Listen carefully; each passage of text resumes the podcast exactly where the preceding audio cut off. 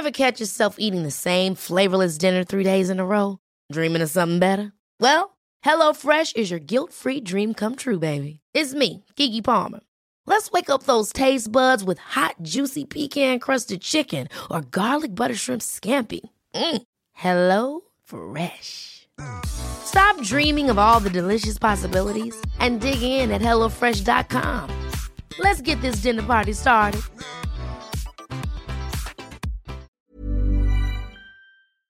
Se van acercando las vacaciones y si tienes un bebé en casa, seguro que te preocupa cómo organizar sus comidas durante los viajes, los días de playa o las salidas a la montaña.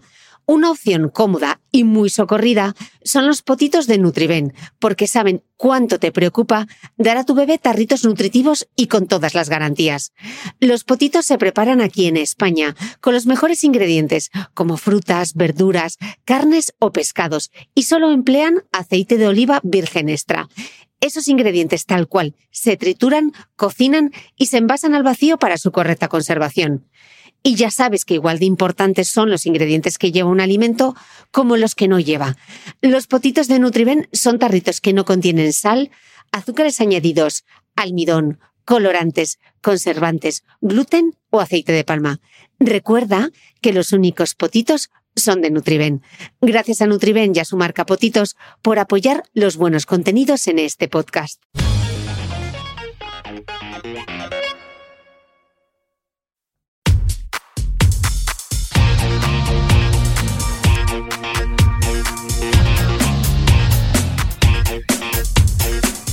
Hola, soy Cristina Mitre, periodista y autora del blog de Beauty Mail.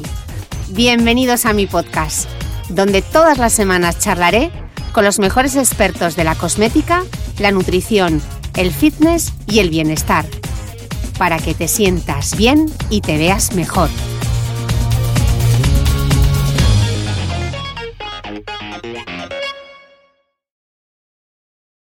Bienvenidos todos a un nuevo episodio del podcast y estoy en Madrid con la doctora Lorea, y esta vez te lo voy a decir bien, Bagadgoitia, que la última vez metí la pata a la hora de decir su apellido, que me costó un montón, pero Lorea está aquí de nuevo, estoy feliz, ella es dermatóloga en la clínica Ruber y el Hospital Universitario Ramón y Cajal de Madrid, es autora del blog de dermatología y del libro Lo que dice la ciencia sobre el cuidado de la piel, es además cofundadora de la ONG Beyond Sanker, más allá de la protección solar.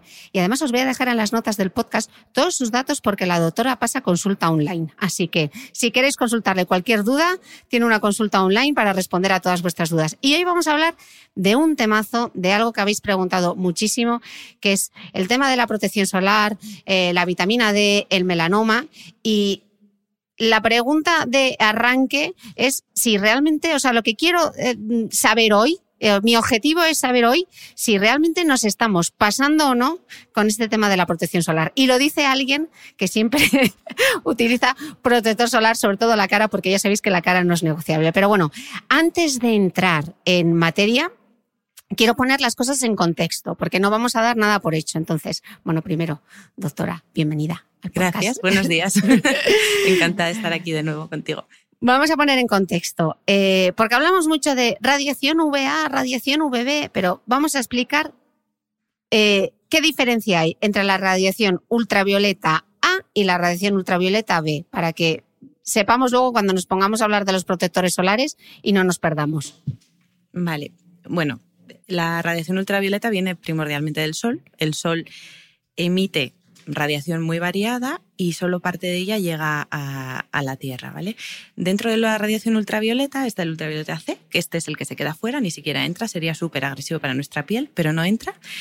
Y acceden a la superficie de la Tierra el ultravioleta B y el ultravioleta A. Mucho más ultravioleta A, UVA, que es el que llamamos UVA, que ultravioleta B. Y tienen diferentes efectos sobre nuestra piel el uva penetra mucho más y es el que nos causa como envejecimiento de la piel, que puede provocar que nos salgan las arrugas, que la piel pierda esa luminosidad.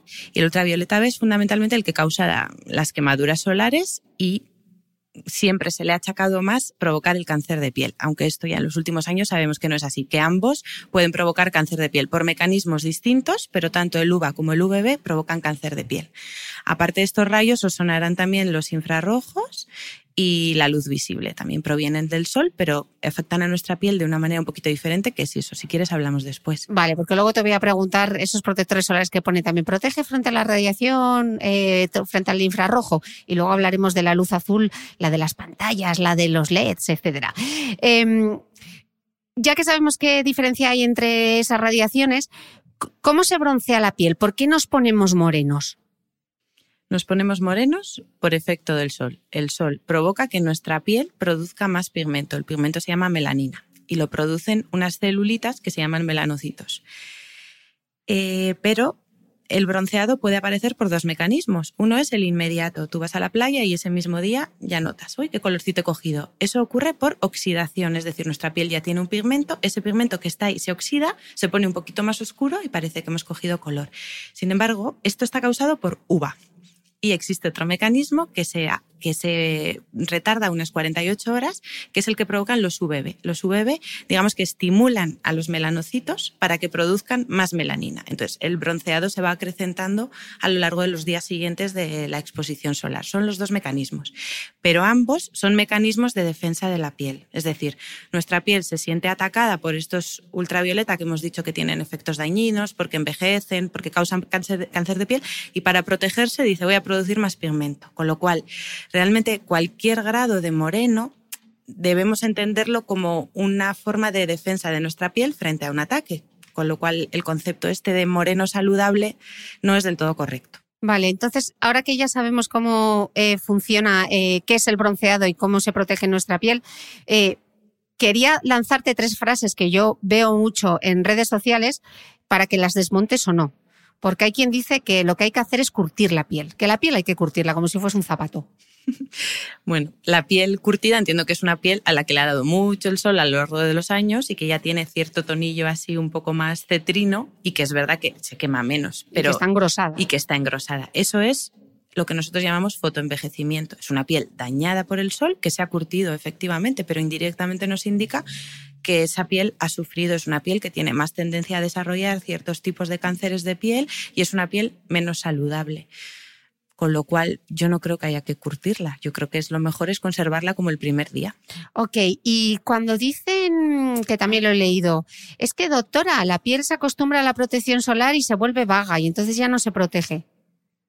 Pues eso no está justificado, vamos, bajo ningún concepto. Es decir, la protección solar ya la hagamos con una sombrilla, con un sombrero o con una crema de protección, bloquea los ultravioleta. Es como si dices que un paraguas se acostumbra a estar bajo la lluvia y empieza a pasar agua. Pues no, el paraguas te frena la lluvia. Pues esto es lo mismo. Si tú te pones un sombrero o te pones un protector solar, bloquea la radiación ultravioleta en la medida en que ese producto o ese sombrero sea capaz de bloquearla, pero no se acostumbra. Vamos, que la piel, por, mucho que utilices eh, las cremas, no se vuelve vaga porque ya sabemos que no se está autodefendiendo con el bronceado, sino que exactamente lo que hace es el bronceado es signo de daño solar. Vale, y mm, cuando dicen, bueno, es que realmente la, la exposición solar debe ser progresiva para que la piel se acostumbre.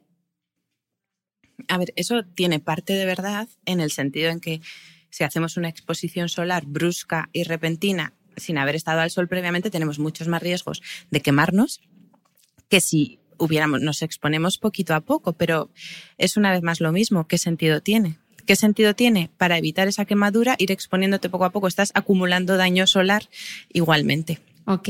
Eh, ya entrando en materia, ¿el SPF qué es el SPF?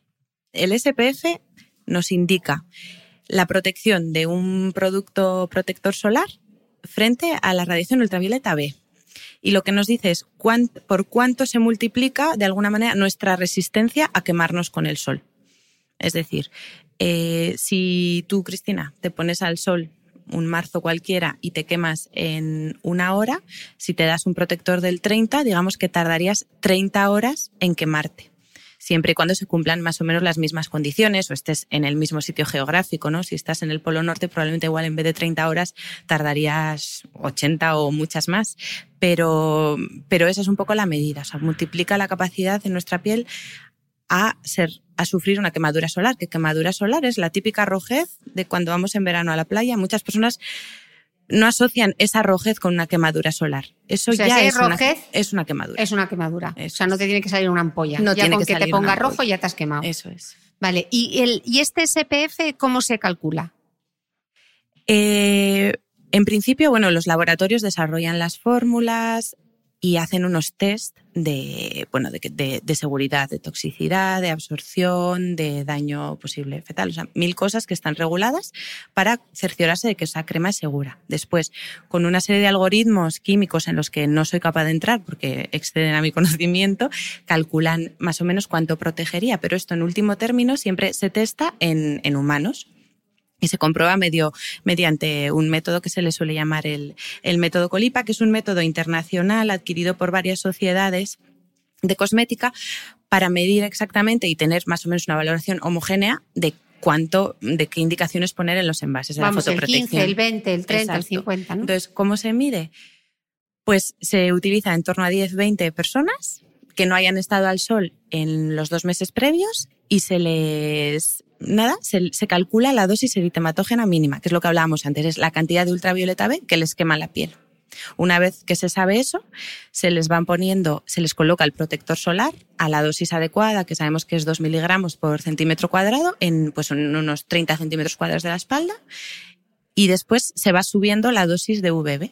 Se va subiendo una vez, dos veces, tres veces, hasta que se ve en qué punto se queman. Cuando esa piel se pone roja, se sabe que esa crema le ha protegido, pues si ha tardado 20 veces más que lo que tardaba en quemarse sin crema, es que tiene un, FPS de 20 y se hace la media de las 10, 20 personas a las que se les ha medido, que más o menos suelen ser personas de piel eh, de fototipo 2, fototipo 3, se hace la media y entonces ese es el FPS que se le otorga a ese fotoprotector. Vale, y entonces estamos diciendo que el SPF va referido a la radiación ultravioleta B. Y entonces, ¿cómo sé yo cuando me compro la crema de SPF 30 cuánto uva eh, tiene esa crema? ¿Cuánto me protege de, del uva? Si el SPF es 30, ya sé que eso es un SPF 30 respecto a la radiación ultravioleta B. ¿Y cómo sé yo la UVA?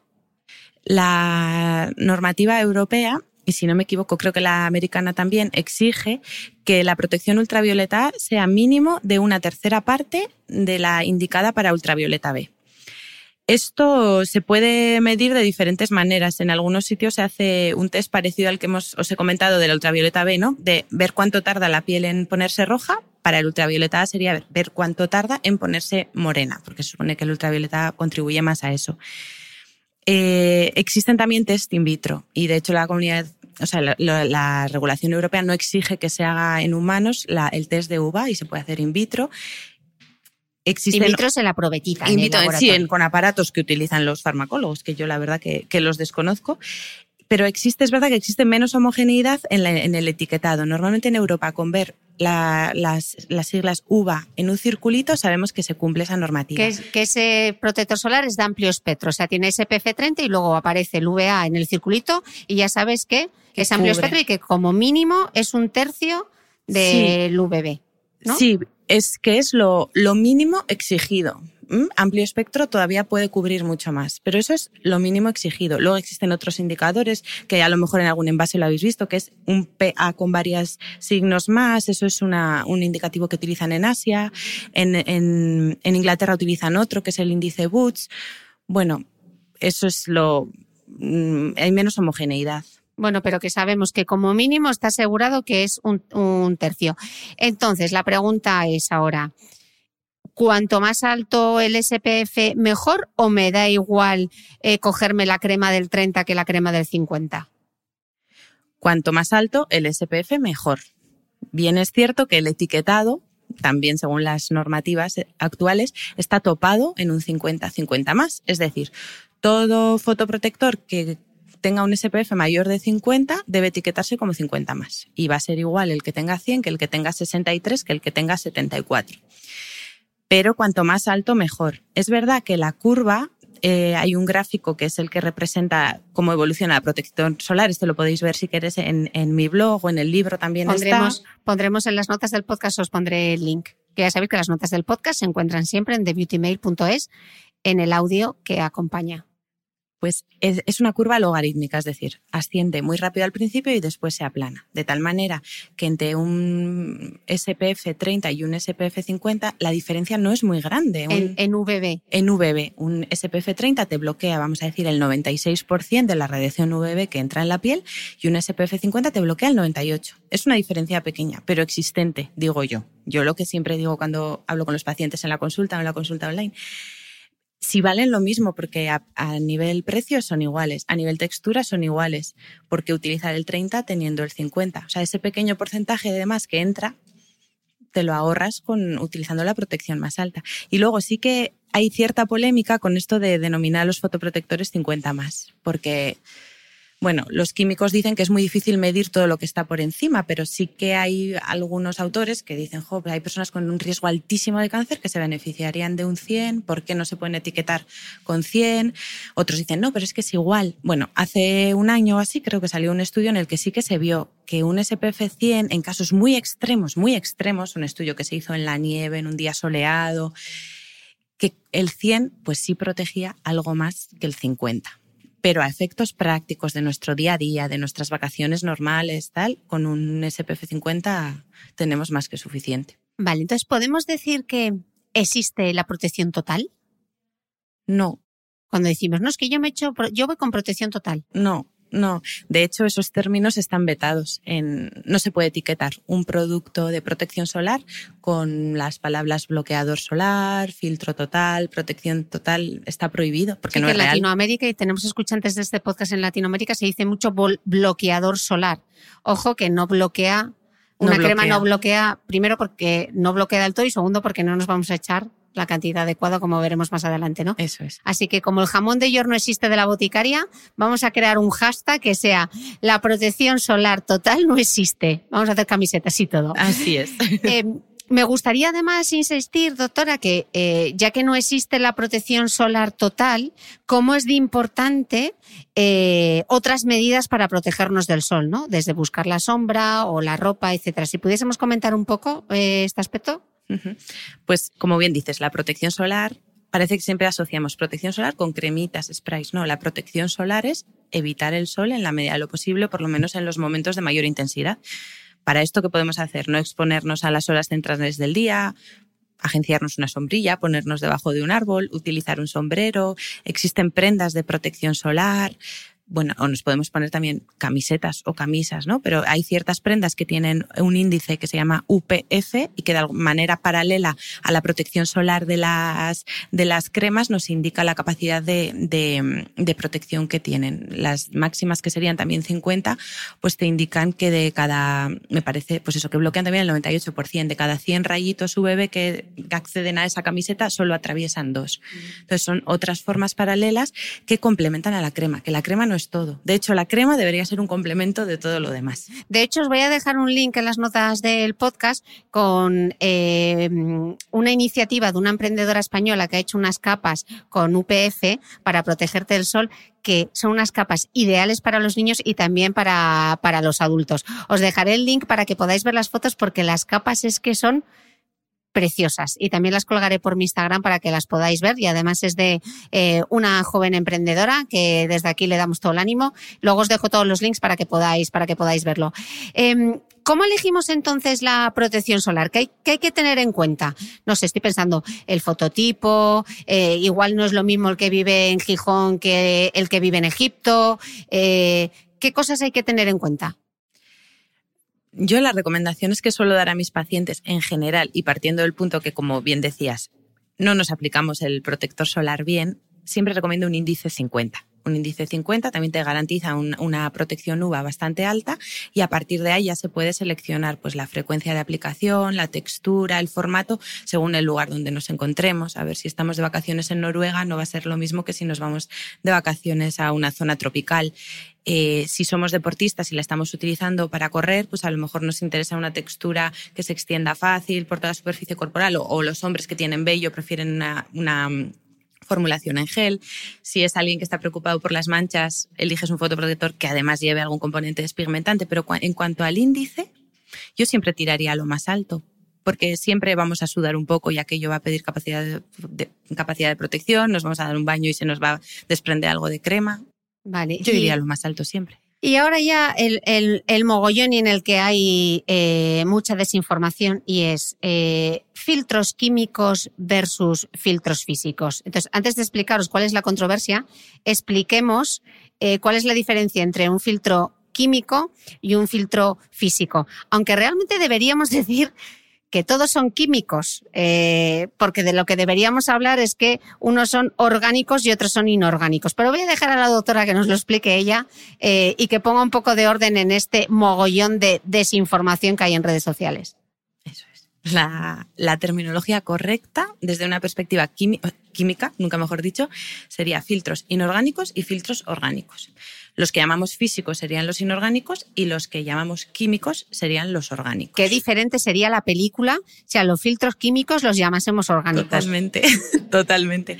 Entonces, eh, pero es verdad que en la jerga habitual tenemos mucho más establecido el decir físicos y químicos y al final, bueno, pues nos, manejemos, nos manejamos más o menos con eso. Los físicos se suelen llamar también minerales, porque es verdad que hay muchos protectores eh, etiquetados como minerales para que sepáis que son lo mismo. Que aparecen en la etiqueta como óxido de zinc. Exacto los filtros físicos son el óxido de zinc y el óxido de titanio. Realmente no hay muchos más, son los que se usan. Entonces, estos filtros lo que hacen básicamente es reflejar la luz. Llega un rayito a la piel y sale reflejado.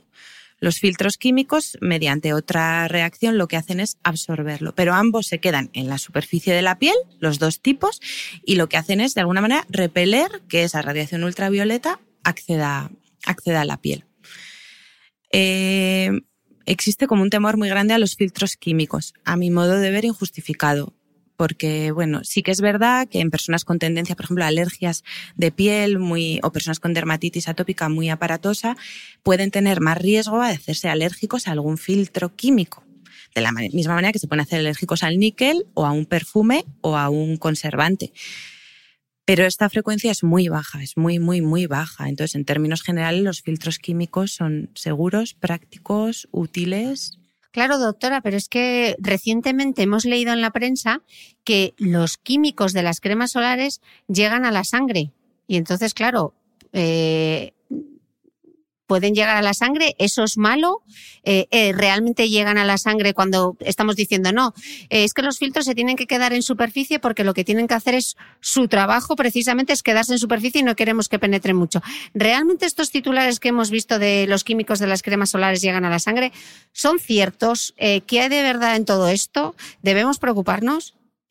No debemos preocuparnos en absoluto. Este, estos titulares han venido a colación de un artículo que se, que se publicó en la revista, en la Journal of the eh, American Medical Association. O sea, realmente es una revista con bastante repercusión pero digamos que los titulares han hecho un eco excesivo de lo que realmente dice el artículo. Este artículo lo que hace es, en unas condiciones extremas, en que a una serie de personas, a 24 personas, les aplica la cantidad de protector equivalente a un vaso de vino a lo largo del día, no les permite hacer ejercicio, no se duchan, no se bañan, entonces una cantidad de crema mucho mayor a la que utilizamos eh, habitualmente a estas personas se les siguió durante unos días y se vio que cierta cantidad de los filtros químicos que llevaban estos protectores se detectaban en la sangre. Que era algo que ya sabíamos además porque no era una novedad, esto se sabe desde los 90. Exactamente, eso no es nada nuevo. Sencillamente se detectaron unos valores que exceden un poquillo a lo que la FDA ha modificado recientemente y hacen la observación, nada más.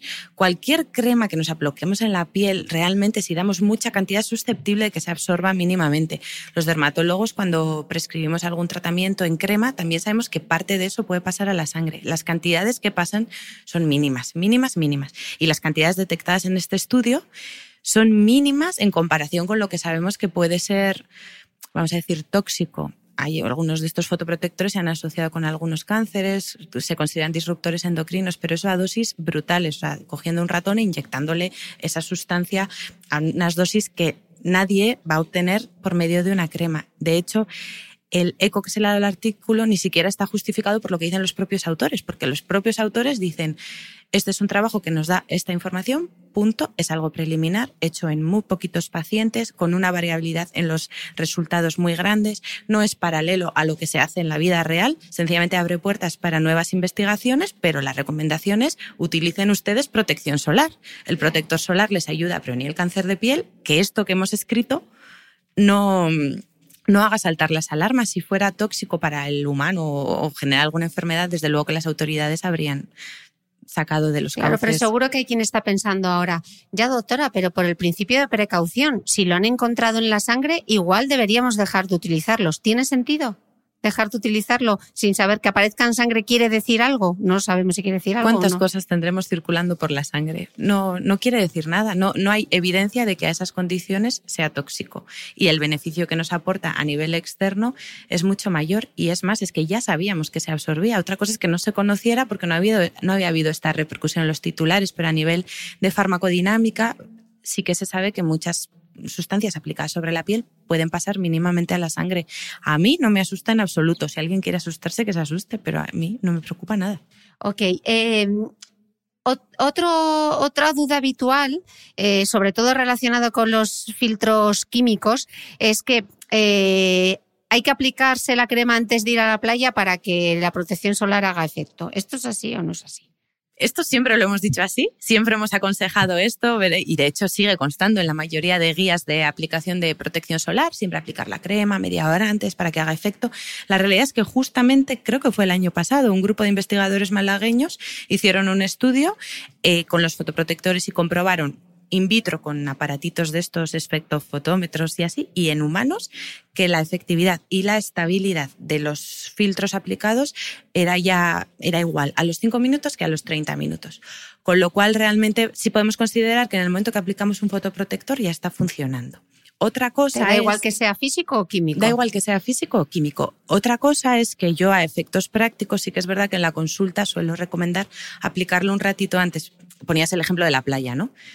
Aplicar un protector bien en la playa es súper difícil. Entonces, a mí me parece que hacer una buena aplicación inicial con una crema, incluso ni spray ni nada, con crema, que nos aseguremos que nos cubrimos bien todas las zonas expuestas, desnudos. desnudos. Después ya te pones el bañador, el bikini. Esa primera aplicación, hacerla bien un rato antes de ir a la playa, creo que tiene sentido desde un punto de vista práctico, pero no porque el fotoprotector aplicado en el instante no, no funcione. Vale, eh, nos queda súper claro. Em, hablábamos antes de la radiación infrarroja y ahora hay solares que también nos venden en el packaging que protegen contra este tipo de, de, radiación. ¿Es realmente importante protegerse frente a la radiación infrarroja? ¿Qué es lo que hace en nuestra piel? La radiación infrarroja es la que da calor, ¿vale? Es lo que nos da el calorcito del sol. Y se ha visto en los últimos años, hay estudios que mm, nos indican que también tiene cierta repercusión a nivel sobre todo de la piel, pero a nivel profundo, muy parecido a lo que hace el uva, que os comentaba antes, que al entrar más profundo influye en el envejecimiento. Parece que los uva tienen un efecto similar, eh, probablemente a menor escala. Pero es verdad que a muchos productos se les están añadiendo, sobre todo son componentes antioxidantes que de alguna manera revierten el efecto oxidativo que tienen los infrarrojos. ¿Hasta qué punto es importante? Bueno, es un complemento más. Obviamente sabemos que lo que más fotoenvejece es el ultravioleta. Pero si en el mismo producto nos llevamos un extra de protección infrarroja. Vale, esto es como cuando te compras el coche y le puedes meter los extras. O sea, mm. te puedes comprar con la tapicería básica o te puedes comprar con los asientos calentitos, tal. Pues esto va igual con el protector. Y perdón que, bueno, no lo he dicho, de la misma manera que envejece un poquito la piel, también se ha visto que puede tener ciertos efectos en el cáncer de piel. En menor escala que los ultravioleta, pero parece que influye, con lo cual, si nos podemos proteger frente a ellos, fenomenal también. Y la luz azul, que se habla tanto ahora de la luz azul y parece casi el trending topic, mm, ¿qué es la luz azul? La luz azul es parte del espectro visible de la luz que proviene del sol, la, pues, la que se corresponde con el color azul.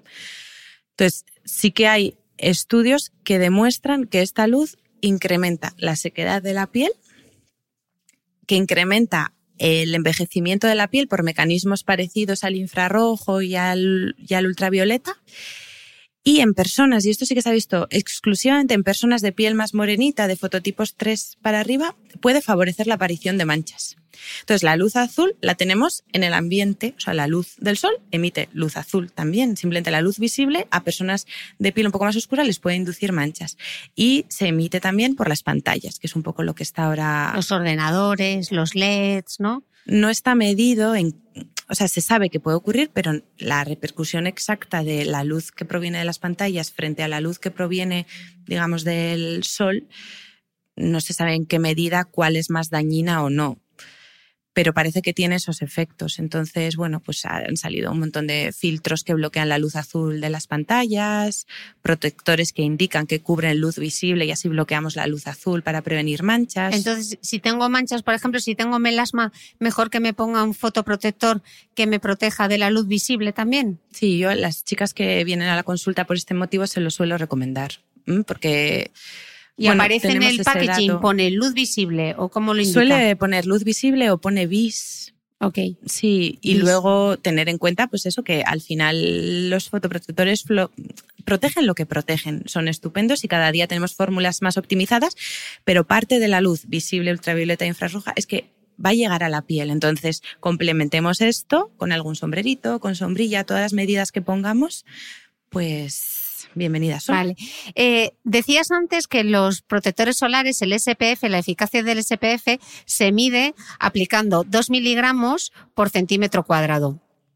Así es. Eso es un montón de crema. ¿Cuánta, ¿Cuánta crema hay que aplicar realmente para que nos proteja, para conseguir esa protección solar?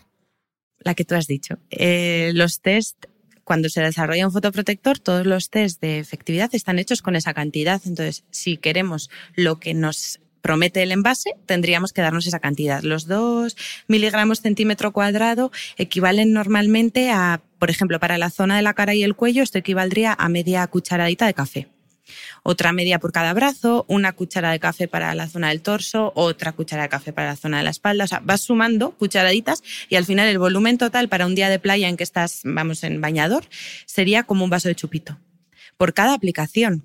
Y reaplicar cada dos horas. Y reaplicar cada dos horas después de cada baño. Entonces, realmente, ¿quién cumple esta cantidad? Pues muy pocos de nosotros pero eso es lo que deberíamos aplicar si, si queremos realmente obtener lo que pone en el envase. Claro, y me parece muy interesante lo que decías antes, lo importante que es utilizar primero un fotoprotector en crema en casa, aplicárnoslo bien, desnudos, delante del espejo, para no dejarnos nada, porque ahora se han puesto muy de moda las fórmulas en spray, que son súper cómodas, pero esas fórmulas en spray, eh, mi consejo, dejadlas solo eh, para hacer pequeños retoques, porque la mayoría va a la playa con el viento, hace la comía con el bote, eh, mueve el bote de arriba para abajo y te queda en el cuerpo cero de producto. Entonces, luego es, no es que yo me eché 50 y es que no me ha protegido, no es que no te has echado la cantidad adecuada de producto. Entonces, los sprays son muy cómodos, pero eh, protejámonos con cabeza. Exacto, sí, los sprays son muy cómodos, pero nos pueden servir para reaplicar. Hay un vídeo súper interesante de la Academia Americana de Dermatología, que si quieres luego ponemos el enlace, el enlace tu blog, que se titula, creo que es Who, Who's Got Your Back o algo así, ¿Quién, quién te vigila o quién te cuida? Y está hecho en un día de playa con una lámpara ultravioleta, con una cámara ultravioleta. Y entonces se ve cómo la gente se aplica la crema y realmente qué parte de su cuerpo cubre. Bueno, y eso es un desastre, es un desastre. No nos alcanzamos bien la espalda, nos lo extendemos de forma parcial. Los que van con spray, pues nada, se echan un poquito en los hombros y ya está. Entonces, este este vídeo es muy interesante porque pone de relieve que efectivamente hay ciertas formas de aplicar la crema que van mejor que otras y ahí se ve claramente. Pues en las notas del podcast os mm. dejaré para que os deis cuenta que al hacer el abanicolocomía es muy malo. Eh, Temazo, protección solar e infancia, porque hay muchísimas dudas eh, sobre cómo debemos proteger a los niños en, la playa, en la piscina. Eh, reglas básicas, doctora. Hasta los seis meses no se recomienda utilizar ningún tipo de protección. Ni los pediátricos. Ni los pediátricos. En general, la recomendación es que los niños vayan en su capacito, tapados, con alguna sombrilla y que no les dé el sol directamente. Excepcionalmente, si fuera a estar expuesto y vemos que en el piececito le va a dar un poco el sol o justo en la cara, se le puede aplicar algo de filtro mineral o físico pero no es necesario hacer más. Esto es porque su piel todavía se considera más inmadura y ahí sí que aplicar un filtro químico por toda la superficie cutánea de un bebé, tenemos como más riesgo de que se absorba la sangre y en proporción con la superficie cutánea de un niño, pues eso podría ser considerable. No hay ningún estudio que diga que esto es tóxico. La recomendación está basada únicamente como en, la precaución y partiendo del punto de que los niños normalmente no están expuestos directamente al sol. Y estoy pensando, doctora, claro, esto es referido a la playa, pero si voy con mi bebé a dar un paseo por la ciudad y hace mucho sol eh, y le da un poquito el sol, si le da un poquito de refilón, realmente no pasa nada. Pero si estamos con la precaución y vemos que, pues que yo que sé, que la sombrilla se nos hace incómoda, que es lo que me pasaba a mí, o que hace mucho calor y que llevarlo tapado nos agobia, efectivamente podemos utilizar un poquito de filtro mineral, que los hay incluso algunos destinados para bebé, que son aquellos que son bastante más pasta blanquecina en las zonas expuestas, pero siempre en zonas pequeñitas. No llevarlo en pañal y cubrirlo de crema. Eso no debemos hacerlo nunca con un bebé menor de seis meses, no, nunca.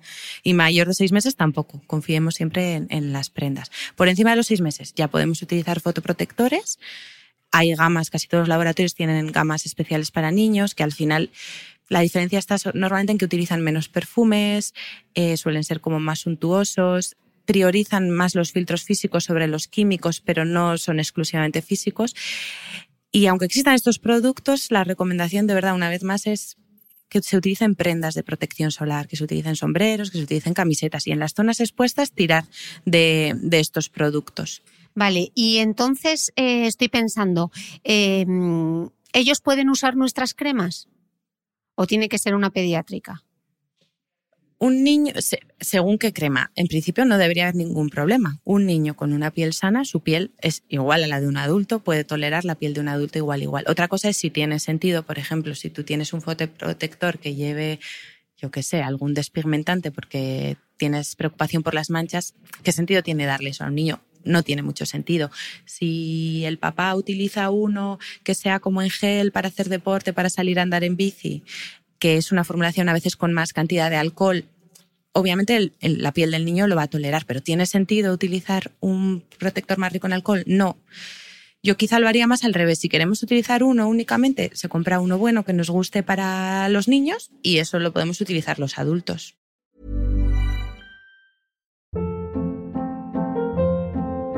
Hold up. What was that? Boring. No flavor. That was as bad as those leftovers you ate all week. Kiki Palmer here, and it's time to say hello to something fresh and guilt-free. Hello Fresh. Jazz up dinner with pecan-crusted chicken or garlic butter shrimp scampi. Now that's music to my mouth. Hello Fresh. Let's get this dinner party started. Discover all the delicious possibilities at hellofresh.com. ¿Sabías que los bebés son capaces de autorregularse y comer lo que necesitan? Hasta el primer año, la leche ha de ser su alimento principal, bien sea lactancia materna o artificial, y poco a poco podrán ir probando diferentes texturas y alimentos. Ahora, con buena temperatura, a todos nos gusta salir más de casa, y en verano pasamos mucho tiempo fuera, en la playa, la montaña o recorriendo el mundo. Si tienes un bebé que ya ha empezado con la alimentación complementaria, para esos momentos puedes contar con los diferentes tarritos que ofrece Potitos. Hay recetas para bebés desde 4 y 6 meses y solo llevan ingredientes como frutas, verduras, carnes o pescados que se trituran y se envasan tal cual. Los potitos de Nutriben son tarritos seguros, fáciles de conservar y transportar, ya que no necesitan refrigeración, tan solo mantenerse en un lugar fresco. Se calientan en microondas o al baño María, sin conservantes ni azúcares añadidos. Gracias a Nutriben y a su marca Potitos por ser nuestro mecenas del mes.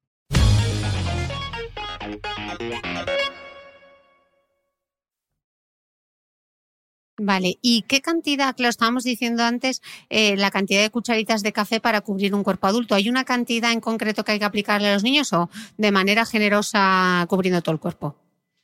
Eh, cubrir todo el cuerpo, bueno, cubrir todas las zonas expuestas, un poco con la misma norma, teniendo en cuenta que si media cucharita es lo que sería para una cabeza de adulto, pues en un niño será un poquito menos de cantidad, pero no escatimar, no mm. escatimar, porque la protección solar en la infancia, a veces es que igual los dermatólogos con esto parecemos un poco obsesivos, pero es que las quemaduras solares en la infancia son un factor de riesgo súper importante para el desarrollo de un melanoma mm. cuando esos niños sean adultos. Entonces está en nuestra mano protegerles del sol, evitar esas quemaduras y reducirles el riesgo de padecer un cáncer cuando, cuando sean mayores. Y, estoy pensando ahora, eh, con toda esta batería de nutricosméticos, eh, todas estas pastillas que hay, ¿tiene sentido la nutricosmética? ¿Sustituye al protector solar? ¿Podemos diferenciar un poco entre los que son potenciadores del bronceado con los betacarotenos y los que son un poco de fotoprotección oral? ¿Qué, diferencias hay? ¿Todo vale? ¿No es lo mismo? Por valer todo vale, pero todo es complementario los nutricosméticos, potenciadores del bronceado, tal, nunca van a sustituir a la protección solar externa, nunca. Pero bueno, sí que pueden ayudar. Tradicionalmente los que se han llamado potenciadores del bronceado son los que eh, incluyen carotenos, carotenoides. Hay un montón de moléculas derivadas de diferentes plantas que llevan carotenoides, que son un pigmento. Entonces, he aplicado, tomado esto por vía oral, se supone que se acumula en la grasa y luego se va distribuyendo a la piel y le puede dar un tono, vamos a decir, un, un pelín más anaranjado. Según estuve leyendo, los carotenoides se utilizan, fíjate, hasta Cleopatra utilizaba el azafrán, que al parecer lleva un carotenoide, eh, para pigmentar un poquito su piel y darle un tono más, más dorado anaranjado. El tono que dan es diferente al del moreno propiamente de, de la melanina. Hubo una época que incluso se hacían estudios de, de qué color era más cosméticamente agradable, ¿no? Con un software informático se cogía rostros de personas y se podía regular el colorcito más hacia, vamos a decir, melánico y hacia el otro extremo se regulaba hacia un color más de carotenos. Y parecía que el color propio de los carotenos en general resultaba más, más agradable estéticamente. Entonces, esos son los productos de potenciación. Con el extra de que sí que se ha demostrado que los carotenos, carotenoides, sobre todo el betacaroteno, el licopeno, han demostrado que tienen cierto efecto en la prevención de quemaduras solares. Ayudan a prevenir las quemaduras solares, con lo cual tienen ese extra positivo. Son además antioxidantes. Y luego existen otros productos que no están centrados en este tema del bronceado, que sencillamente se utilizan como complemento a la fotoprotección, que llevan eh, otros productos antioxidantes, pues polifenoles del té verde, también puede llevar carotenoides, polipodium leucotomos. Extracto de, de que no me sale ahora de esta planta verde. Sí, de un helecho, el polipodium, el, polipodium leucotomos. Entonces, esos son un complemento, son antioxidantes, como el sol lo que hace es generar un estrés oxidativo que daña la piel, de alguna manera se intenta revertir. Mm. Pero estoy pensando, por ejemplo, los que solo tengan beta carotenos, ojo si tienes melasma, ¿no? O si tienes manchas, porque eso puede hacer... Te las podría acentuar un poco. Te las podría acentuar más, ¿no? Porque aumenta en general el tono de la piel, puede que te acentúe más las manchas. Vale. Y en todo caso, no sustituyen, son un complemento más, no sustituyen al fotoprotector y al resto de medidas que hemos dicho de utilizar eh, ropa, buscar la sombra, etcétera. Em, estoy pensando, uy, es que me ha sobrado un poco de cremita del año pasado. ¿Yo me puedo aplicar el SPF del bote que me quedó el año pasado o no? Sí, te lo puedes aplicar. Pero la realidad es que no tendrás las garantías que te vendieron. Es así de sencillo. Yo desconozco, porque no tengo conocimientos de química hasta ese nivel, en qué medida la capacidad de fotoprotección se reduce. Pero si os fijáis, normalmente en los envases viene un pequeño tarrito abierto que normalmente suele indicar 12M o 6M. Eso que indica que desde el día en que abres ese cosmético, el laboratorio que lo ha producido te garantiza que durante ese tiempo tiene las condiciones que te ha vendido. Es decir, te vendo esto con FPS 50, eh, pero yo te garantizo esa protección 12 meses. Si tú lo utilizas más allá, a ver, va a proteger seguro. Algo de protección habrá, pero no sabemos en qué medida se ha reducido esa capacidad. Vale, y te da igual que sea un filtro químico o un filtro físico. Sí, es lo que ponga en el envase al final, claro. Vale, y estoy pensando, eh, para el pelo, ¿qué pasa con el pelo? ¿Hay que protegerlo o no hay que protegerlo? Desde un punto de vista médico, ¿no? que al final es como lo que más trabajo yo, no hay mayor relevancia, nadie hace un cáncer de pelo ni cosas así, pero sí se ha visto que la radiación ultravioleta pues, puede dañar la estructura, puede dañar los lípidos, el pigmento. Entonces, utilizar algún producto que lleve protección solar puede ayudar, vamos a decir, estéticamente a que ese cabello se conserve mejor, pero no está, no hay ningún tipo de, de índice unificado ni de regulación respecto a este tipo de productos. ¿Y el cuero cabelludo, que a tanta gente se le quema el cuero cabelludo en, el verano, cómo podemos protegerlo? Ahí sí que, en principio, sombreros, gorras, y los productos de protección solar capilar indirectamente podrían prevenir, pero yo creo que la recomendación estrella en personas con pelo es utilizar sombrero. En personas ya sin pelo, que es verdad que los, los chicos que se van quedando calvitos a largo plazo pueden tener bastantes problemas en la zona del cuero cabelludo, siempre les recomendamos utilizar crema. Esto incluso a diario, ya no estamos hablando de verano ni La nada. misma crema que se pongan en la cara, que se la pongan Sí. en la cabeza, ¿no? Sí, sí, sí. Eh, vale, y estoy pensando, eh, mm, frase habitual. Hombre, antes de, para prepararte la piel, ¿por qué no te das unos rayitos de las cabinas de bronceado? Justo ayer estuvimos hablando de esto en la consulta con una chica que me preguntó exactamente lo mismo. Pues porque las cabinas de bronceado han demostrado en numerosos estudios que provocan cáncer de piel, están asociadas sobre todo con el carcinoma epidermoide y con el melanoma, que es el melanoma, ya sabéis que es el mortal, que es el que más miedo nos da, y también en menor, medida con el carcinoma vasocelular. O sea, eh, es más frecuente que alguien con melanoma haya utilizado cabinas de bronceado que que no las haya utilizado. El beneficio que aportan mmm, no es, a ver, a mi modo de ver es nulo. ¿Por qué?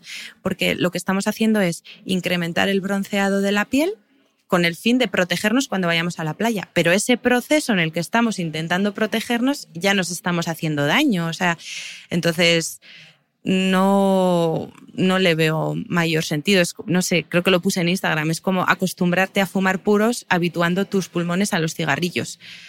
Para tolerar mejor los puros, estás metiéndote dos años de cigarrillos. Nadie lo haría con, esa, con ese fundamento, con lo cual aquí tampoco está justificado.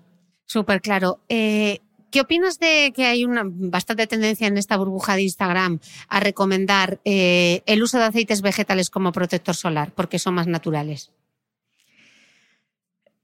A ver, esto es un tema polémico también. Los aceites, según he estado un poco cotillando este tema porque me lo comentaste en, ciertos blogs y sí que he visto artículos pues muy variados donde indican que pues tal aceite parece que el de frambuesa protege más del sol que el de sésamo, que tal. En principio esto no está reglado ni está regulado por ninguna autoridad de cosmética. De hecho, hay estudios, un estudio creo que salió el año pasado en el que se molestaron unos eh, investigadores franceses en estudiar diferentes frutos y sus aceites y comprobar realmente qué SPF había ahí. Y decía que ninguno eh, tenía unos estándares mínimos que pudieran ser utilizables para una protección que hoy consideremos adecuada. No os preocupéis que os dejaré el link de este estudio en las notas del podcast para que Te podáis lo paso. verlo. Sí, luego eh, sí que hacían estos experimentaban un poquito más allá y aparte del aceite cogían y trituraban los frutos y experimentaban con los jugos. Decían que el jugo podía tener algo más de protección, pero para nada lo aconsejaban y para nada es algo recomendable. Yo creo que con la información en la mano cada uno puede hacer lo que quiera. A mí no me parece que tenga mucho sentido tener que elaborar, machacar frutos en casa cuando hay productos perfectamente seguros destinados para eso, con una regulación y una normativa establecida.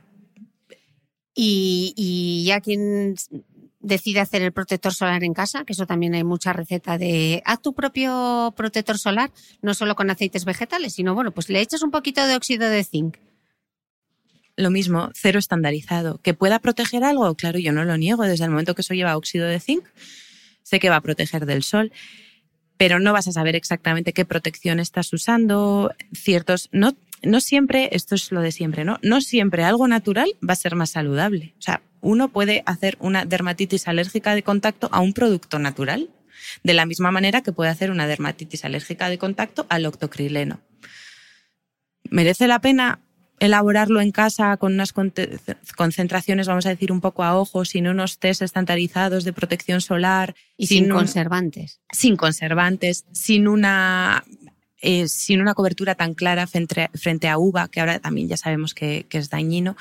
Bueno, a mí me parece que no, pero es verdad que con la información en la mano cada uno puede hacer eh, con su vida lo que, lo que quiera. Pero no es aconsejable. A mi modo de ver, no. Eh, entramos ya en dos temas que son súper polémicos, eh, un poco para cerrar este podcast, aunque nos vamos a extender todavía. El primer tema que me gustaría hablar es el de la protección solar y el melanoma. Eh, de hecho, hay quien defiende que la relación entre el uso de protección solar y la prevención del melanoma parece que no está tan clara. Eh, los argumentos que esgrimen es que el melanoma se presenta en zonas del cuerpo donde no hay una exposición regular, por ejemplo, en las plantas de los pies o en el caso de las mujeres eh, por la parte de atrás de las piernas.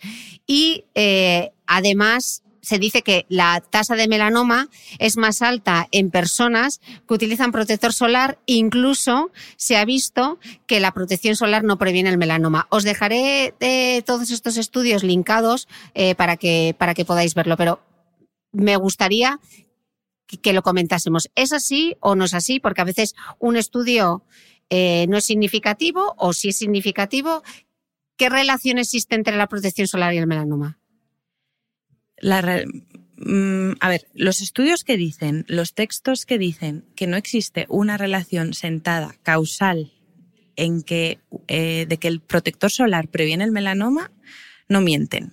Eso es verdad, siendo muy puristas, epidemiológicamente rigurosos desde el punto de vista estadístico, no existen ensayos clínicos aleatorizados, reglados, bien hechos, con un seguimiento a largo plazo que hayan demostrado que si a un grupo le das protección, a otro grupo no le das protección, lo sigues, vamos a decir, 30 años, 40 años, eh, que cuantifiquen a esos 40 años cuántos han hecho protección, cuántos han hecho melanoma en cada grupo y saber si lo previene o no. Esto no ha sido posible probablemente porque, bueno, por falta de, tiempo, pero sí que existen eh, suficientes evidencias que nos demuestran que la radiación ultravioleta está vinculada al cáncer de piel, específicamente al melanoma. Ahí hay una relación causal muy clara, muy clara, muy clara y sabemos de la misma manera que los protectores solares evitan las quemaduras. Solo por eso a mí me parece que la recomendación debe seguir haciéndose de la misma manera que la recomiendan las grandes eh, asociaciones médicas y dermatológicas a nivel internacional. Decías, ¿por qué? Eh, es verdad, otro argumento, ¿no? Eh, hay muchos melanomas que salen en la espalda. De hecho, la localización más frecuente de melanomas en los hombres es en la espalda, en las mujeres en las piernas. Y son zonas que van más cubiertas que la cara, que el dorso de la mano. Entonces, ese argumento lo utilizan en bastantes artículos sobre este tema. Pero es precisamente eso lo que permitió, de alguna manera, intuir y desarrollar la teoría de que el melanoma está principalmente vinculado a las exposiciones solares que llamamos estacionales, vacacionales. De hecho, hasta los años 80 no se asociaba el melanoma, o sea, se sabía que era un cáncer de piel, que podía matar, que era muy agresivo, pero no se asociaba con el sol. Se achacaba a, pues, no, esto sale en personas blanquitas, en personas blanquitas con lunares, en personas blanquitas con lunares. Y fue un poquito más adelante cuando se empezó a ver que la incidencia aumentó en la generación sobre todo de la después de la Segunda Guerra Mundial volvió una la gente empezó a hacer vacaciones en el sur de Europa y entonces empezó a, aumentar la incidencia de melanomas en zonas normalmente no expuestas. Y ahí es donde se vio el vínculo con la exposición de vacaciones de sol a saco sin protección durante poco espacio de tiempo a lo largo del año y el desarrollo de melanomas. Esto después, obviamente, se ha ido depurando. Se han hecho otros ensayos in vitro, in vivo, y se ha visto que, es clara la relación y que es especialmente clara si esas quemaduras o esa exposición intensa tienen lugar en la infancia. Por ejemplo, hay algunos trabajos que demuestran que en poblaciones, pues me parece que era como Australia o determinadas zonas muy soleadas de Estados Unidos, eh, había más mortalidad de melanoma en personas que habían nacido ahí en personas que llevaban exactamente la misma vida, con los mismos factores de riesgo, fumadores, no fumadores, comiendo esto, comiendo lo otro, igual, pero que se habían mudado a esas zonas a partir de los 10 años. Es decir, los primeros años de su vida no los habían pasado en las zonas, en las zonas soleadas y por eso tenían eh, menos riesgo de desarrollar un cáncer. Hay un montón de estudios epidemiológicos que demuestran esto y el vínculo de gran parte de los melanomas con la exposición solar intensa. Luego hay otros tipos de melanomas como lo que comentabas también, como el melanoma lentiginoso acral, que es un melanoma. El de las plantas de los pies, Que aparece eh, típicamente en la planta de los pies, más frecuente en personas de raza negra, y que no está vinculado con la exposición solar. Hay tantos cánceres cuya causa no conocemos, pues este es un tipo de ellos. Y luego puede aparecer. Por ejemplo, el del pulmón, ¿no? Por ejemplo. Efectivamente. Que puedes no fumar y desarrollar un cáncer de pulmón. Pues igual que este melanoma que te aparece en la planta del pie. Y, no es y puede ser por no fumar. Y puede haber melanomas que no son del tipo melanoma lentiginoso acral, que tengas la mala suerte de que te salga en la planta del pie. Y efectivamente ahí no hay causa de la de la exposición solar, pero en la gran mayoría sí que hay ese desencadenante, como en la gran mayoría de cáncer de, pulmón, la persona ha sido fumadora, pero es que hay gente que no fuma y le sale un cáncer de pulmón, entonces puede ocurrir.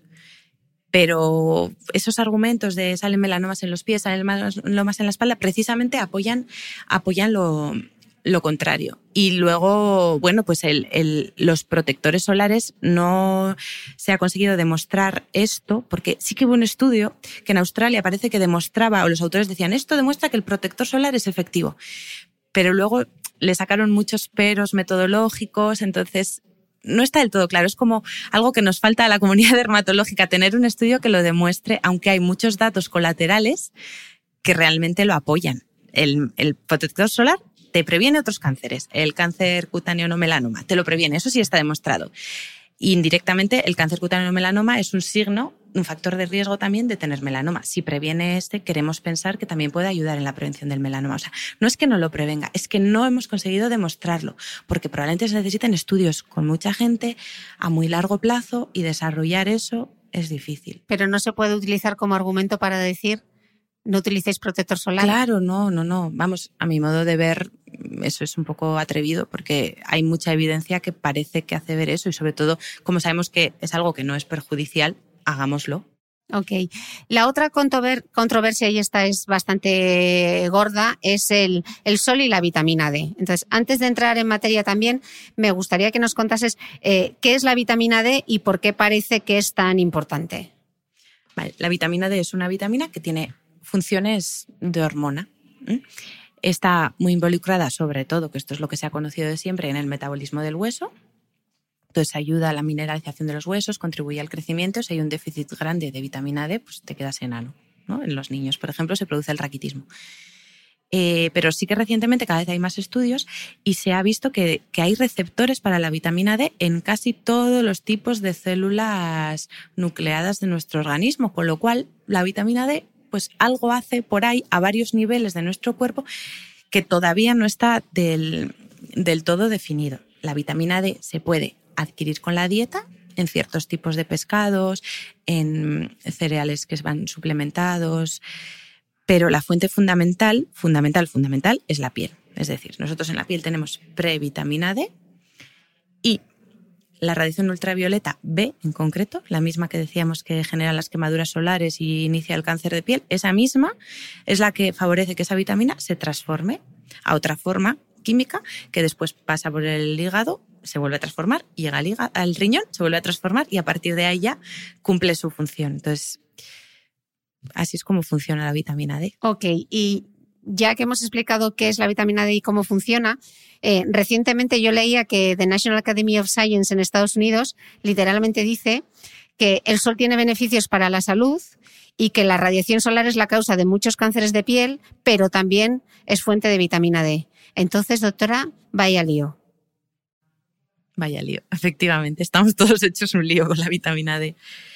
Se ha visto que, mm, que bueno, que la vitamina D eh, está baja, está, no, o sea, no es mentira esto que dicen. Se ha visto que en muchos tipos de cánceres, en, tipos de enfermedades autoinmunes como la diabetes, la esclerosis múltiple, es más frecuente encontrar personas con niveles bajos de vitamina D que en las personas que no padecen esta enfermedad. Entonces, incluso se ha visto que es que la mortalidad global es mayor en personas con niveles de vitamina D baja. Además, hay otro estudio que, es del 2014, que es un estudio al que se aferran muchas de las personas que mantienen esta teoría, en el que se vio en una corte de, mujeres que habían padecido melanoma, se vio que aquellas que no se protegían tanto vivían más. Entonces, claro, vivían más y sobre todo vivían más porque lo que parecía es que se reducían el enfermedades cardiovasculares, pues tenían menos infartos, tenían menos anginas, tenían menos ACVs. Entonces, es verdad que esto pues mosquea y nos mosquea un poquito a todos. Entonces, eh, claro, estoy pensando, en un país como España, que existen tantas horas de sol y tenemos bajos los niveles de vitamina D, eh, ¿la culpa de esto la tiene el protector solar ¿Tenemos que seguir usando protector solar? ¿No? Es que hay que darle una respuesta a la gente porque la gente está súper confusa. Este pensamiento es súper lógico, por lo que decíamos antes, ¿no? la vitamina D se produce justo por los mismos rayos que decimos que son malísimos, malísimos, malísimos, y esos rayos son bloqueados en un 98% por un protector del 50%. Entonces dices, claro, pues me voy a quedar sin vitamina D. Es que el razonamiento es súper lógico, pero está muy demostrado que no es así. Primero, a nivel intuitivo, sencillamente yo sin estudiar ni leerme artículos basados en lo que hablábamos antes de la cantidad de protector que debemos darnos, como nadie se lo da bien, es muy probable que en un día de playa tengamos más que suficiente ultravioleta B para producir suficiente vitamina D. Se ha visto que con unos 5 minutillos al día exponiendo el 25% de nuestra superficie corporal en un día de verano, tenemos vitamina D suficiente. Entonces, eso a nivel un poco intuitivo probablemente ocurra así, pero es que además está demostrado en estudios. Hay estudios en los que se ha visto que, que en grupos que se aplican protector y grupos que no se aplican protector, que los niveles de, de vitamina D no son más bajos en aquellos que utilizan, en aquellos que utilizan protector solar. Ok, eh, lo que pasa que, por ejemplo, eh, doctora, la gente que es defensora del estilo de vida paleo o ancestral, em, ellos defienden que la exposición debe ser eh, como la que hacen los animales, ¿no? Al sol y al mediodía, porque es justo cuando más radiación ultravioleta tipo B, que es la que ayuda a producir esa vitamina D. Entonces, esto contradice completamente lo que aconsejáis los dermatólogos, que siempre decís, no os expongáis a las horas centrales del día. Pero contradice también eh, lo que sabemos que es necesario para producir vitamina D. Es decir, para obtener la vitamina D necesaria no hay que estar expuesto de 12 del mediodía a 4 de la tarde. Es que no es necesario, basta con 5 minutos. Y una exposición de una piel más o menos susceptible a esas horas del día lo primero es que se puede quemar. Cuando ya lleve 80 quemaduras, igual ya, como decíamos antes, está curtida y no se quema. Pero en un primer momento se va a quemar. Y eso ya, lejos de disquisiciones a largo plazo, de riesgo de cáncer de piel, no, es que una quemadura solar duele. Entonces, ¿qué motivo hay para ponerse sin protección, fuera de la sombra, a esas horas del día? Para mí, ninguno de forma explícita. Otra cosa es que tiempo al aire libre, por Dios, pasemos todos tiempo al aire libre. Es que eso es algo absolutamente necesario y creo que una, que una tesis no está reñida con la otra. Se puede pasar tiempo al aire libre, se puede estar un poquito en la sombra, si va a estar, vas a estar corriendo, pues date protección solar, ponte una gorra. O sea, yo lo que siempre digo, a mí me parece tristísimo la gente, porque además en la consulta lo veo, personas que han tenido un cáncer de piel y eso por lo que sea les asusta tanto que no salen. Me dicen, no, yo no voy al monte, doctora, yo no voy a la playa. No, no, yo en verano no salgo. Precisamente ahí es donde yo intento desmontarles esa actitud. Eso no es saludable. Haga usted vida al aire libre. Disfrute usted de la vida, que tenemos un montón de recursos para hacerlo de forma moderada. Y aunque intentemos protegernos bien, parece que la evidencia que tenemos a nuestro alcance dice que vamos a obtener niveles suficientes de, de vitamina D. Entonces, realmente tampoco sabemos por qué se produce en la población española esos niveles bajos de vitamina D, ¿no? No se sabe. No se sabe. Hay, hay quien dice que sencillamente es que antes no se testaba no se detectaba tanto. Ha habido incluso mucha polémica también con cuáles son los niveles correctos. Eso ha tardado más o menos también tiempo en, en, establecerse. Es verdad que antes esto no se analizaba, entonces, bueno, nos queda por investigar. Queda mucho por investigar. Un debate que sí me parece muy interesante y que quería traer hoy al podcast porque no es tan habitual. Discutimos mucho sobre la vitamina D y he encontrado algo que quería consultarte eh, porque parece que los beneficios del sol, esos beneficios del de los que estamos hablando, muchas veces no se pueden reproducir con la suplementación de vitamina D.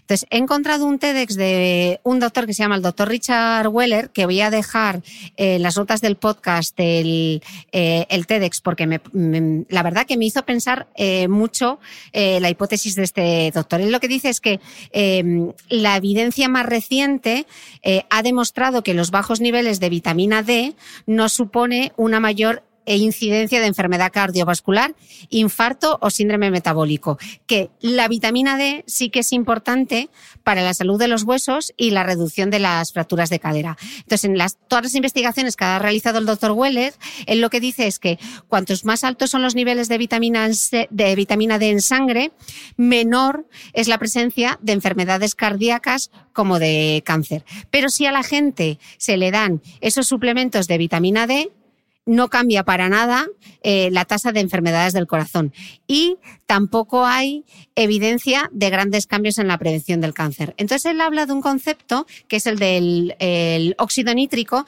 que de hecho fue premio Nobel en 1998. Y entonces este óxido nítrico lo que hace es dilatar los vasos sanguíneos y por tanto disminuye la presión arterial. Entonces, él descubre en sus investigaciones que eh, la piel produce ese óxido nítrico y tachan tachan, el sol ayuda, o sea, no solamente la dieta ayuda a que tengamos esos niveles altos de óxido nítrico, sino que parece que es el sol el que libera eh, ese óxido nítrico.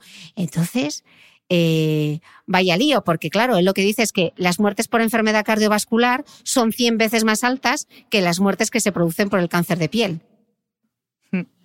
Efectivamente. Eh, la historia, sí, sí, sí.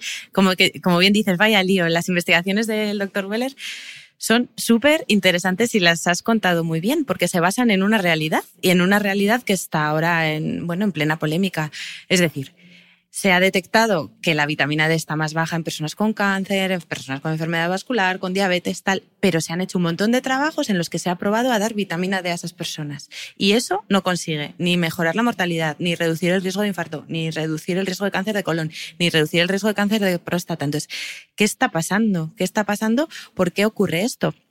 Entonces, el doctor Weller lo que se plantea es que haya otro mecanismo por ahí también, que la vitamina D sea un marcador de algún efecto beneficioso del sol que todavía desconozcamos y plantea esta hipótesis de la, del, óxido nítrico. Entonces, profundizando un poquito más en sus trabajos, una de las cosas que hizo fue coger dos grupos de ratones y les dio una dieta como para que engordaran. Cebó a los ratones a un grupo de ratones, mientras los cebaba, los irradiaba con ultravioleta A, con uva, y al otro no les, no les dio nada. Entonces vio que los que tenían, los que recibían uva, engordaban menos. O sea, él decía, hay algo por ahí que está influyendo en que estas personas, en que todos los ratoncitos no sean obesos y que no mueran por, por cosas derivadas de la obesidad.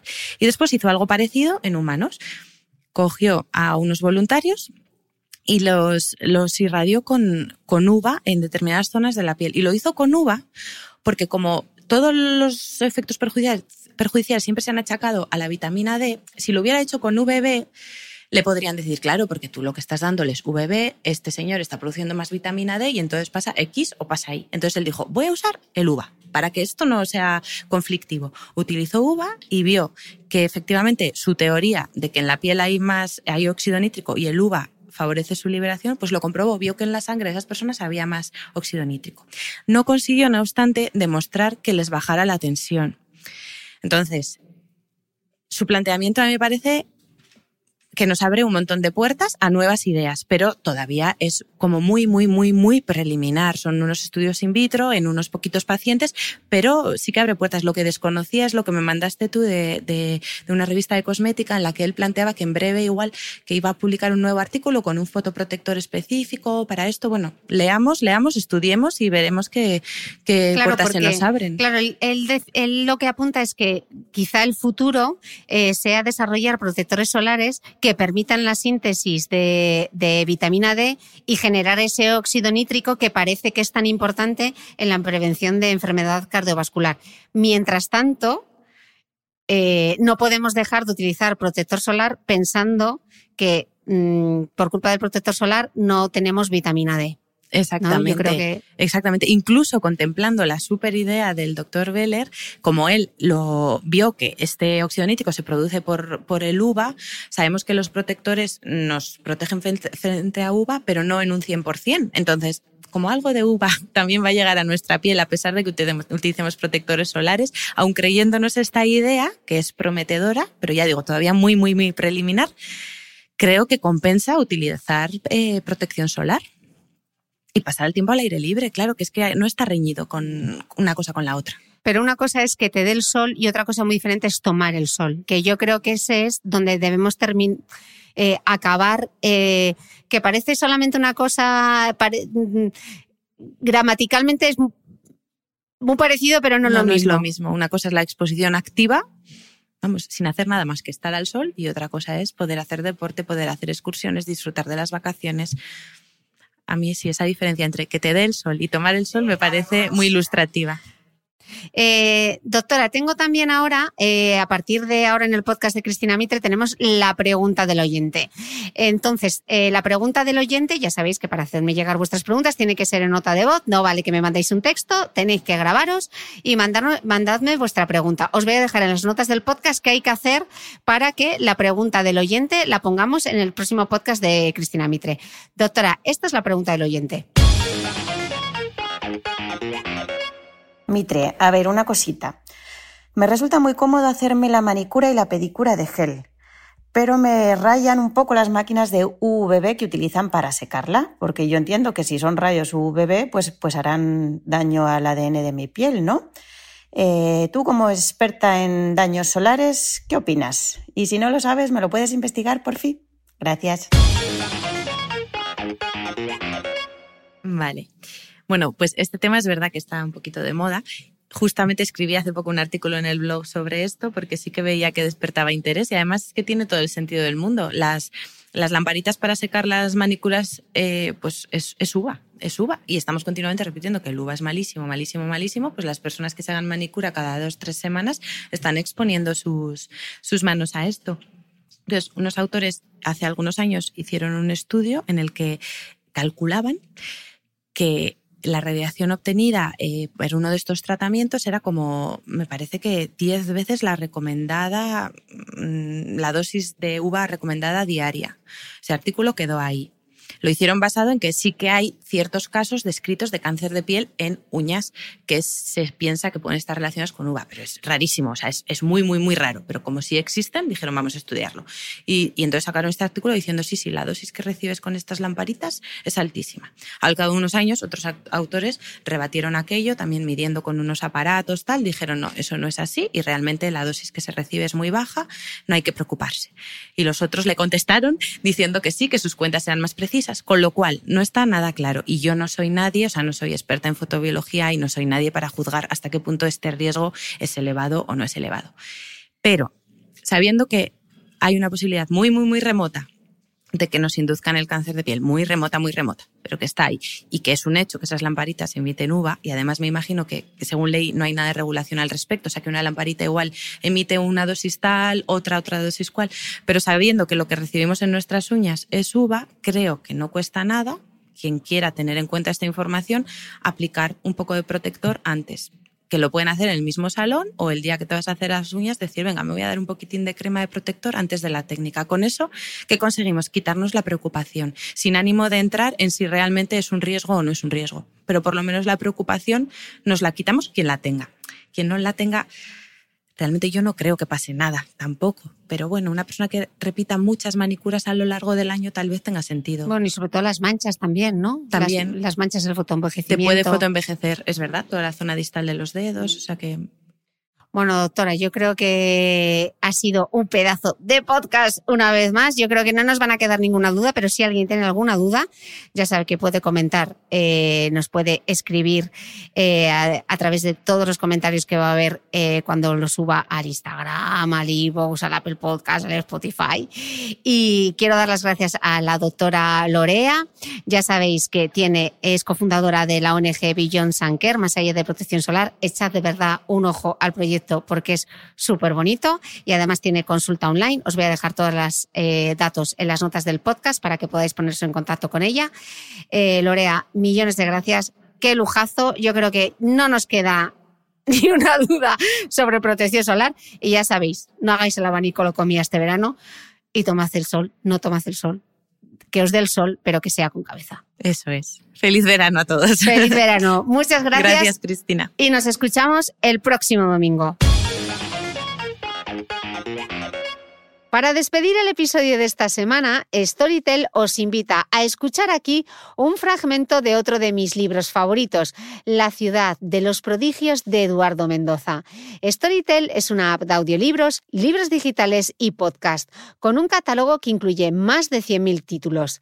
Te recuerdo que para los escuchantes del podcast de Cristina Mitre hay 30 días para probar de manera gratuita Storytel. Entra en www.storytel.com barra Mitre y así, además, ayudarás a dar continuidad a este podcast. Muchas gracias a mi mecenas Storytel por apoyar las buenas historias. El año en que Unofra Bouvila llegó a Barcelona, la ciudad estaba en plena fiebre de renovación. Esta ciudad está situada en el valle que dejan las montañas de la cadena costera al retirarse un poco hacia el interior, entre Malgrat y Garraf, que de este modo forman una especie de anfiteatro. Allí el clima es templado y sin altibajos. Los cielos suelen ser claros y luminosos, las nubes pocas, y aun estas blancas. La presión atmosférica es estable. La lluvia escasa, pero traicionera y torrencial a veces. Aunque es discutida por unos y otros, la opinión dominante atribuye la fundación primera y segunda de Barcelona a los fenicios. Al menos sabemos que entra en la historia como colonia de Cartago, a su vez aliada de Sidón y Tiro. Está probado que los elefantes de Aníbal se detuvieron a beber y triscar en las riberas del Basoso del Llobregat, camino de los Alpes, donde el frío y el terreno accidentado los diezmarían. Los primeros barceloneses quedaron maravillados a la vista de aquellos animales. Hay que ver qué colmillos, qué orejas, qué trompa o proboscis, se decían. Este asombro compartido y los comentarios ulteriores, que duraron muchos años, hicieron germinar la identidad de Barcelona como núcleo urbano. Extraviada luego, los barceloneses del siglo XIX se afanarían por recobrar esa identidad. A los fenicios siguieron los griegos y los layetanos. Los primeros dejaron de su paso residuos artesanales. A los segundos debemos dos rasgos distintivos de la raza, según los etnólogos. La tendencia de los catalanes a ladear la cabeza hacia la izquierda cuando hacen como que escuchan y la propensión de los hombres a criar pelos largos en los orificios nasales. Los layetanos, de los que sabemos poco, se alimentaban principalmente de un derivado lácteo que unas veces aparece mencionado como suero y otras como limonada, y que no difería mucho del yogur actual. Con todo, son los romanos quienes imprimen a Barcelona su carácter de ciudad, los que la estructuran de modo definitivo. Este modo, que sería ocioso pormenorizar, marcará su evolución posterior. Todo indica, sin embargo, que los romanos sentían un desdén altivo por Barcelona no parecía interesarles ni por razones estratégicas ni por afinidades de otro tipo. En el año 63 antes de Jesucristo, un tal Mucio Alejandrino, pretor, escribe a su suegro y valedor en Roma lamentándose de haber sido destinado a Barcelona. Él había solicitado plaza en la fastuosa Bilbilis Augusta, la actual Calatayud. Ataulfo es el reyezuelo godo que la conquista y permanece goda hasta que los sarracenos la toman sin lucha el año 717 de nuestra era. De acuerdo con sus hábitos, los moros se limitan a convertir la catedral, no la que admiramos hoy, sino otra más antigua, levantada en otro sitio, escenario de muchas conversiones y martirios, en mezquita, y no hacen más. Los franceses la recuperan para la fe el 785 y dos siglos justos más tarde, el 985, de nuevo para el Islam al-Manzor o al-Mansur, el piadoso, el despiadado, el que solo tiene tres dientes. Conquistas y reconquistas influyen en el grosor y complejidad de sus murallas. Encorsetada entre baluartes y fortificaciones concéntricas, sus calles se vuelven cada vez más sinuosas. Esto atrae a los hebreos cabalistas de Gerona, que fundan sucursales de su secta allí y cavan pasadizos que conducen a sanedrines secretos y a piscinas probáticas descubiertas en el siglo XX al hacer el metro.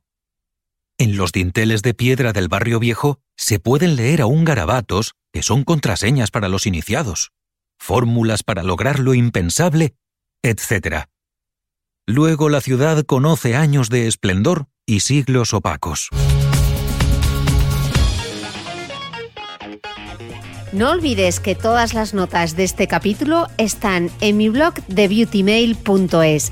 Además, si no quieres perderte ningún capítulo del podcast de Cristina Mitre, suscríbete a thebeautymail.es y a cualquiera de las aplicaciones en las que puedes escuchar mi podcast, como Spreaker, Apple Podcast, Spotify, Evox y YouTube. Solo tienes que buscar el podcast de Cristina Mitre y darle a suscribir. Y un último favor, si entras en iTunes y me dejas un comentario y además me regalas unas estrellas, ayudas a que este podcast tenga cada vez más visibilidad y pueda seguir creciendo. Te espero el próximo domingo con una nueva entrega del podcast de Cristina Mitre.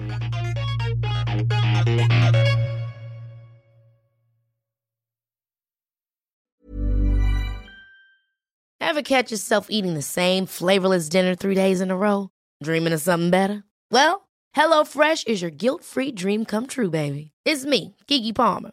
Let's wake up those taste buds with hot, juicy pecan-crusted chicken or garlic butter shrimp scampi. Mm. Hello Fresh. Stop dreaming of all the delicious possibilities and dig in at HelloFresh.com. Let's get this dinner party started.